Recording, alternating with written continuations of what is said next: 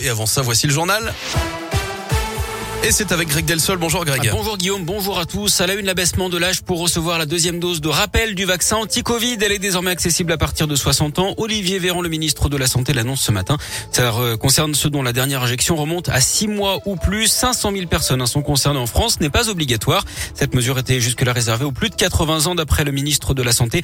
On a passé désormais le pic du rebond avec des chiffres en baisse de 5% depuis 5 jours.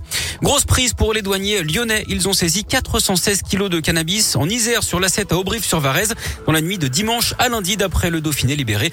La drogue était cachée dans un camion chargé de meubles à destination de l'Allemagne. Le chauffeur, un espagnol de 45 ans, a été déféré hier au tribunal de Vienne. Une grève et une manif à Lyon ce matin, celle des salariés de Boehringer, l'ancienne branche santé animale de Sanofi. Les salariés protestent contre le licenciement économique à venir de 243 personnes sur plusieurs sites de l'aglo à Lanty, Saint-Priest, Jonage et Gerland. Ils sont rassemblés ce matin devant le siège de l'entreprise avenue Tony Garnier. Grosse frayeur sur un vol Air France Paris-New York. Mardi, les pilotes ont dû effectuer une manœuvre d'urgence pour atterrir à Roissy-Charles de Gaulle. Leur commande ne répondait plus. Air France évoque un incident grave.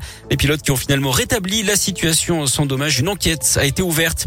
Une scène de violence hier à Tarare dans les monts du Lyonnais. Un automobiliste s'est déchaîné sur une autre voiture qui roulait derrière lui à coups de batte de baseball avenue Édouard Herriot d'après le progrès. Il aurait brusquement pilé avant de s'en prendre au pare-brise et au rétroviseur de l'autre voiture sous les yeux de plusieurs passants. Le suspect a ensuite pris la fuite sur la nationale il est actuellement recherché.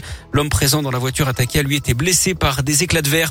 Une altercation entre voisins qui dégénère à Grigny, près de Givor, au sud de Lyon, hier en fin de journée. D'après le progrès, deux pères de famille en sont venus aux mains.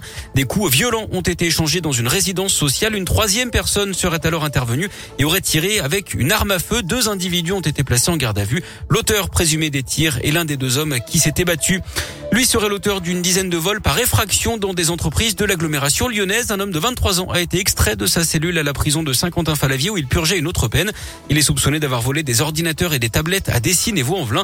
Vol qu'il a reconnu mais qu'il a mis sur le compte de sa consommation d'alcool et de drogue.